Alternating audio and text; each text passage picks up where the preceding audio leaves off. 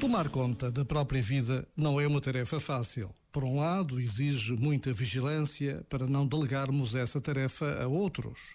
Por outro, não nos podemos considerar indignos daquilo que vamos conseguindo fazer por nós próprios. A nossa vida é uma construção contínua, sempre a refazer e nunca inteiramente acabada. É sempre um processo em construção. Tomar conta da própria vida é assumirmos que somos dom de Deus e que por isso mesmo temos um papel fundamental a desempenhar no mundo, aceitando cada coisa como um desafio importante. Este momento está disponível em podcast no site e na app.